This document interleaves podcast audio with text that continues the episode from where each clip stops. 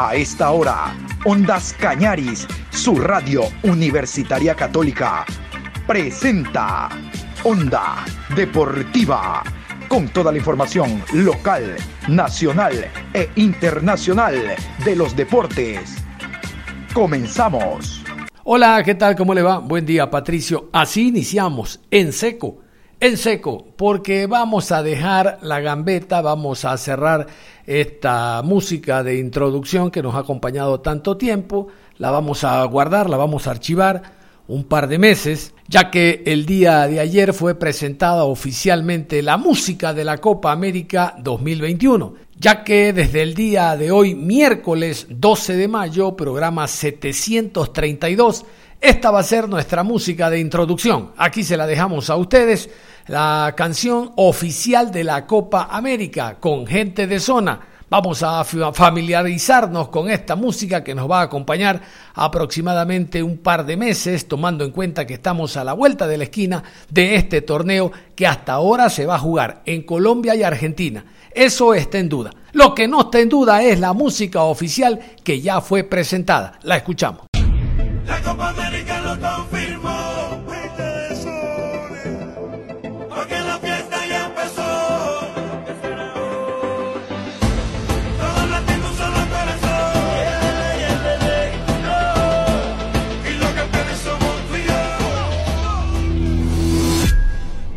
Vamos a continuación, después de escuchar esta música que reitero nos va a acompañar todas las programaciones de Onda Deportiva, vamos a escuchar los resultados de los partidos jugados el día de ayer. Visitante Barcelona en La Paz, visitante el Emelec en Braganza, en Brasil, local Independiente del Valle en Quito ante el Palmeiras. Aquí los resultados. De Stronges 2, Barcelona 0, Red Bull Bragantino 2, Emelec 0, Independiente del Valle 0, Palmeiras 1. Muy bien, de los partidos Independiente y Emelec vamos a hablar en horas de la tarde, sobre todo esta caída del Emelec de 2 por 0 ante el Bragantino. Les adelanto, el Emelec jugará la próxima semana, martes, Copa Suramericana y no contará con Leguizamón que fue expulsado y Sosa que completó su tercera tarjeta amarilla. Serios problemas le vienen al equipo del Emelec en torno a dos jugadores bases para la defensa del cuadro azul. Hay que recordar que este fin de semana, entre viernes, sábado, domingo y lunes, se reactiva el campeonato nacional y, por ejemplo, el Club Sport Emelec va a ser visitante, perdón, Emelec va a ser local, ¿no? Sí, Emelec es local en el Estadio Capoel, enfrentando al conjunto del City. El que es visitante es Barcelona. Pero claro, va a jugar en Guayaquil ante el 9 de octubre. El partido será en el estadio en el estadio Alberto Spencer, allá en la Avenida de las Américas. Vamos entonces nosotros a continuar con la información que teníamos para esta mañana. Y nos metemos al partido del Copa Libertadores de América 17-15, Estadio Hernando Siles de La Paz, de Strongest 2, Barcelona 0. Vamos a iniciar con las alineaciones, vamos con el cuadro atigrado, el Tigre de Achumani, así se lo conoce al conjunto del de Vamos con los 11 de Gustavo Florentín, aquí. Daniel Vaca, Torres, Castillo, Martelli, Mateos, Sagredo, Ramiro Vaca, Richet, Guayar, Barbosa y Reynoso. Y a continuación, los once del Barcelona, el cuadro ecuatoriano a través del técnico Fabián Bustos alineó de esta manera. Burray, Castillo, León, Riveros, Quiñones, Molina, Piñatares, Martínez, Pineida, Díaz y Garcés. Barcelona fue impreciso desde los primeros minutos, realmente no se pudo eh, establecer en el terreno de juego nos mostró una línea de juego diferente el técnico Fabián Bustos aplicando una línea de 3, un 3-5-1-1 fue lo que se observó el día de ayer, contrastando lo que habitualmente presenta Barcelona, un 4-2-3-1. No quiero hablar con el periódico del siguiente día, Pero, ¿y por qué cambiar? ¿Por qué variar? Barcelona, ¿por qué no presentó su equipo de gala? El necesitado era el rival que estaba al frente y no el Barcelona. Claro, digo no hablar con el periódico del siguiente día, porque si Barcelona ganaba este compromiso, yo estaría diciendo, bien, Bustos, pobló el mediocampo, pobló la defensa, no les dio opciones al equipo rival. Pero no, lo más eh, natural, lo sencillo es lo más natural ¿Por qué crearse problemas con un sistema que estoy seguro no lo ha trabajado intensamente Fabián Bustos como para contrarrestar a un equipo que se sabía desde el inicio iba a atacar por todas las bandas, por todas las vías? Porque hoy era el partido que necesitaba de ganar el conjunto del The. Lo que hizo el día de ayer fue simplemente sumar sus tres primeros puntos e intentar, como ya van a escuchar ustedes a Gustavo Florentín, ser por lo menos uno de los mejores terceros y continuar con vida en torneos internacionales, hablando de Copa Suramericana. Ustedes saben de que los dos primeros siguen en fase de Libertadores y los mejores terceros pasan a jugar Copa Sudamericana. Esa es la idea que tiene el cuadro de El. Vamos a revisar los goles, vamos con la primera conquista, cerrando el primer tiempo que, hubiera, que bueno hubiera sido terminar la etapa inicial con el marcador a cero y replantear en el camerino, pero no.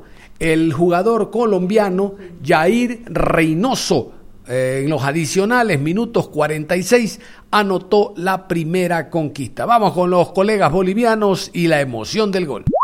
Apareció Jair, Jair, Jair, Jair Reynoso. Se despertó, le lanzaron un vaso de agua fría y reaccionó para buscar una de tantas balones que había dado por perdido. Mal rechazo de Riveros. Puso el cuerpo enfrente a Reynoso, le pegó la pelota y quedó esta servida para definir ante el arco de un sorprendido Burray a los 46, a los 46, a los 46 minutos despierta de un largo letargo el tigre, ruge después de un pronunciado silencio el equipo de Achumani y anota su primer gol en la Libertadores para marcar una luz allá a lo largo en el fondo de este oscuro túnel que preocupa a la afición atigrada. Aparece el gol, el tan bien habido gol, el tan buscado gol, el tan necesario gol de los pies de Jair Reynoso. Ahora, ahora, ahora el partido está uno para Strongest, cero para Barcelona.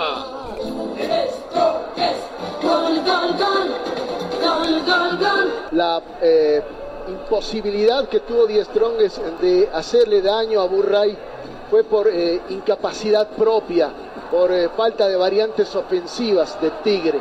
Pero la defensa de Barcelona nunca brindó solidez, sensación de solidez, menos el arquero y ahora el que se equivoca es el paraguayo Rivero, que trata de rechazar el balón como en los buenos partidos de Villa, ¿ah? y ahí Reynoso estuvo para presionar y recibir el balonazo en el cuerpo rápido el colombiano para reaccionar y buscar el palo más lejano ante la salida del portero. Gana el Tigre 1 a 0. Es justo porque fue el que más intentó ofensivamente, pero Reynoso se encontró con un regalo y no lo desaprovechó. En el minuto 65 nuevamente su goleador, Jair, Jair Reynoso, el colombiano, anotó la segunda y definitiva para el cuadro boliviano. Vamos con la conquista y reitero la alegría porque estos tres puntos, por lo menos para pensar en seguir en carrera a nivel internacional en Copa Suramericana, vale, escuchemos. Sale desde el fondo Daniel Vaca. Peina la pelota Blackburn. Conecta con Reynoso. Va Reynoso, Reynoso, Reynoso. ¡Gol! ¡Gol!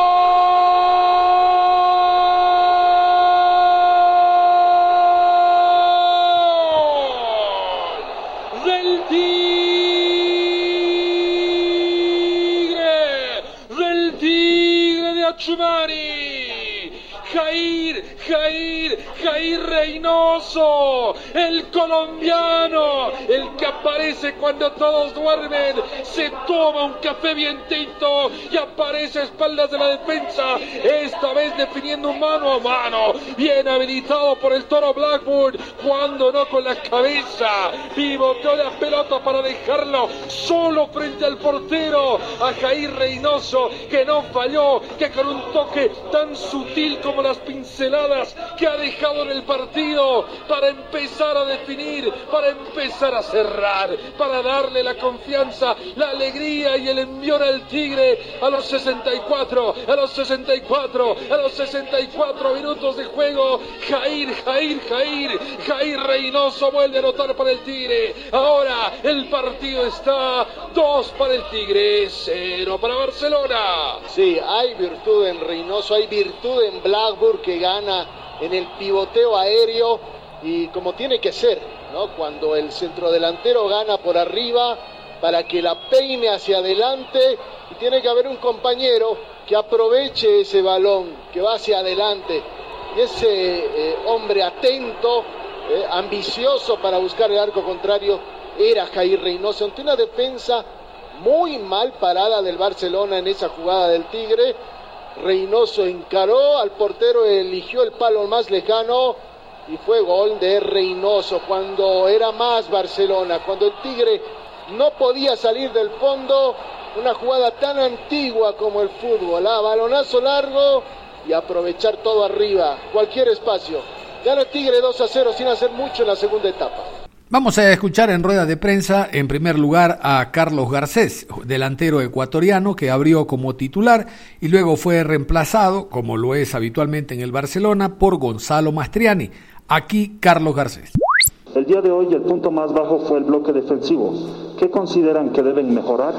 Pienso que, cuando se pierde somos responsables todos. Pienso que, que por ahí el primer tiempo no, no lo hicimos como, como lo habíamos planificado creo que ellos aprovecharon los errores puntuales que tuvimos, pero, pero bueno, pienso que, al final de todo hicimos un gran partido eh, en una cancha muy complicada contra un gran rival y, bueno, estamos tristes por, por, el resultado, pero sabemos que, que estamos ahí arriba y tenemos mucho por dar todavía. El día domingo juegan por el campeonato local y el jueves van a la bombonera a jugar frente a Boca. ¿Cómo afrontar esta seguidilla de partidos?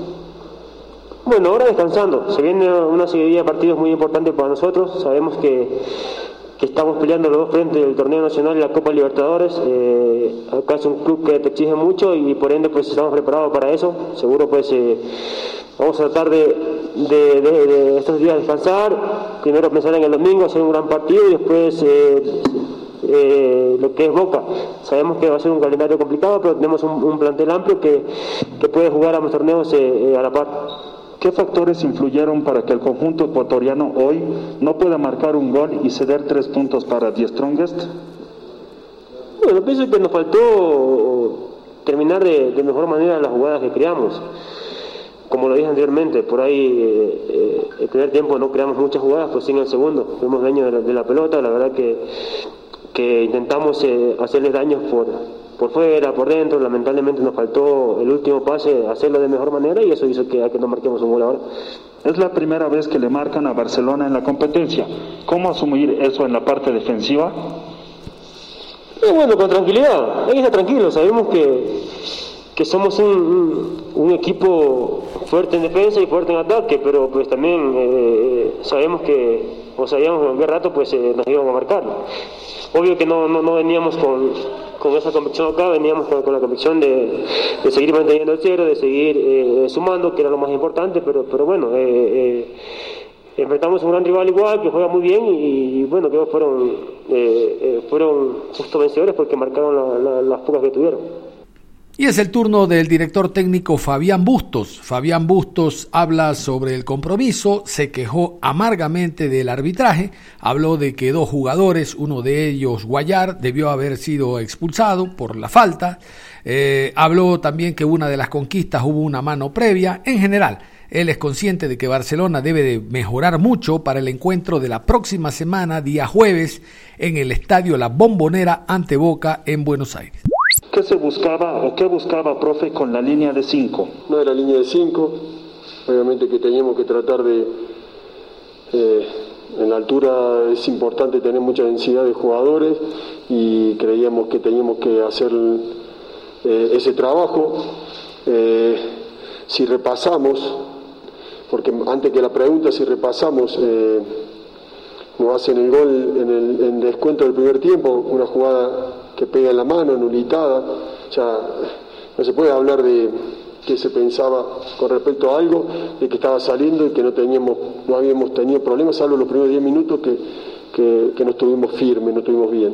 Profe, ¿por dónde pasó que el equipo no pudiera desarrollar el juego habitual? Yo no, no comparto porque nosotros creamos situaciones, me parece que hay dos jugadas puntuales que se tienen que ir expulsados jugadores de ellos. El gol de ellos, el primero es nulitado porque el reglamento es claro cuando no puede subir un gol al marcador cuando viene de haber tocado en la mano, cualquiera fuera la, intención. Entonces, después, el segundo tiempo, creo que estuvimos mejor y eh, me parece que obviamente es una cancha difícil contra un muy buen rival, pero no, no creo que hayamos hecho un mal partido. Primera derrota por Copa. ¿Cuáles son los errores puntuales que debe mejorar el equipo? tuvimos, tuvimos los errores, estamos en el descuento, consiguiendo un buen resultado y ponemos en riesgo una pelota que nos complica, pero pega en la mano del número 18 Reynoso y con eso después habilita, eh, hace gol. ese es un error, pero obviamente que también es un error que, que no tiene que subir al marcador. Y después el segundo gol los agarra eh, abiertos, una pelota vertical, frontal, una peinada y segunda jugada. Eh, esos son errores que tenemos que mejorar. ¿Qué conclusiones se, se pueden de esta derrota para que el siguiente partido contra Boca? Eh, conclusiones que hicimos un partido aceptable, obviamente que nos faltó tener efectividad, no me gustaron muchas cosas que pasaron eh, como te digo, que no hayan hecho un gol previo tocando en la mano, eh, que no hayan expulsado a dos jugadores que el entrenador de, de, se, da, cuenta y lo saca a guayar en minuto 44 del primer tiempo porque era doble amarilla y era expulsión, eh, la agresión de Barbosa. la verdad, los niveles del arbitraje es muy importante la Copa Libertadores y ojalá que, que no pasen, que no sigan pasando porque eso afecta. Después nosotros en el funcionamiento obviamente tuvimos errores, algunos errores, que por ejemplo el segundo gol, y tenemos que trabajarlo para que eso no pase y tenemos que mejorar la, efectividad para, para convertir goles. Es el turno del técnico paraguayo Gustavo Florentín, contento el paraguayo porque alcanza los tres primeros puntos con el conjunto del Destrongues, marca sus dos primeros goles en Copa Libertadores de América, en general muy optimista porque piensa de que puede pasar a la siguiente etapa, a la siguiente fase, aún como uno de los mejores terceros y seguir en torneos internacionales, ahora en Copa Sudamericana. Aquí Gustavo Florentín. ¿Qué sabe del estado de David Mateos? ¿Se lesionó hoy o se resintió de una lesión anterior? Bueno, buenas noches. Eh, la verdad que sintió una molestia, eh, la zona del aductor que, le imposibilitó seguir y ojalá que no sea que no sea una rotura fibrilar, ojalá que sea nada más una, una contractura eh, y de esa manera de esa manera poder, contando con él los partidos de seguido que tenemos. Realmente, durante el laxo que estuvo en el, en el, en el partido, hizo un, trabajo muy bueno, muy inteligente, y, y con, con eso bastó para para que nosotros también podamos verle en este corto tiempo y realmente estamos contentos con él durante los 40 minutos que jugó donde, donde cumplió lo que nosotros pretendíamos. Pese a ser la primera victoria de, Strongest en la Copa Libertadores, ¿está conforme con lo que vio o qué se debería mejorar? Bueno, eh, en la Copa hay que ganarlo, hay que ganar los partidos, hay que saber jugarlo. A veces eh, se deja de lado la manera de jugar. A mí me gustaría que el equipo tenga mayor fluidez en cuanto a la posesión, eh, tener mayor variantes en cuanto a, lo ofensivo y defensivo. Hoy con el, con el tiempo que, que tenemos, con el corto tiempo que tenemos, eh, eh, nos abocamos a, a, tener muchas, muchas charlas para tratar de que ellos nos puedan entender y que puedan tener esa confianza. Profesor, buenas noches. Primera victoria de su equipo en la Libertadores. ¿Cuál fue la virtud de su plantel para conseguir las tres unidades, pese a que su clasificación no depende hasta el momento de sí mismo? Bueno, la mayor virtud fue la, el, compromiso del equipo, de, que sabíamos que teníamos que redoblar esfuerzo ante, ante un gran equipo y que teníamos que ser eficaces en la, oportunidad que se nos podría presentar. Y creo que cumplimos en esa parte y que a raíz de eso pudimos conseguir nuestra primera victoria. Y vamos a escuchar al goleador de The Strongest, al colombiano Jair Reynoso, que marcó este doblete el día de ayer. Incluso con uno de sus goles marcó el gol número 200 en su carrera. Toda la satisfacción por parte del goleador y la esperanza de continuar en torneos internacionales. Jair Reynoso, el colombiano. ¿Qué fue lo que cambió desde la llegada del DT Florentín para conseguir la primera victoria en esta Copa Libertadores? Bueno, muy buenas noches, toda la gente. Eh, no, creo que, que, cambiamos un poco la actitud y eh, que sabíamos que podíamos más, que el profe no, nos, nos dijo que fuéramos hacia adelante, sabíamos que podíamos hacerlo y bueno, gracias a Dios hoy se da una gran victoria y, y, y podemos disfrutarla, ¿no? Jair, hoy, hoy marcaste el gol 200 para el Tigre en la Libertadores. ¿Cómo te sientes? Además que marcaste un nuevo doblete con la camiseta tigrada. Bueno, la verdad me siento muy feliz, no sabía eso de, de, del gol 200, la verdad muy feliz porque, porque bueno, para eso, para eso estoy aquí, para eso eh, entro a la cancha y, bueno, me da mucha alegría poder siempre ayudar al equipo a, a ganar y, bueno, eso, eso del gol 200 es, es, es una alegría y, algo extra para, para uno motivarse y seguir, ¿no? Tomando en cuenta que Die Strongest estaba acostumbrado a jugar con otro esquema, ¿cómo te sentiste con lo que propusieron hoy y qué es lo que les pidió el DT Florentín para este partido en específico? Bien, bien, la verdad que, que tuvimos estos días para poder, para poder eh, ver la idea que tenía el profe y, y, bueno, gracias a Dios la pudimos plasmar bien. Eh, yo creo que, que aquí hay grandes jugadores que pueden entender rápido la forma de jugar y y bueno, hoy se demostró, pudimos sacar los, los primeros tres puntos y, y, es motivo para, para, seguir adelante, ¿no? Eh, yo creo que vamos, vamos mejorando de a poco y seguramente vamos a seguir sacando resultados positivos. Muy bien, cerramos la información deportiva a esta hora de la mañana, invitándolos en la tarde a revisar lo que ha significado los partidos de Independiente del Valle ante el Palmeiras y de Bragantino contra el Club Sport Emelec.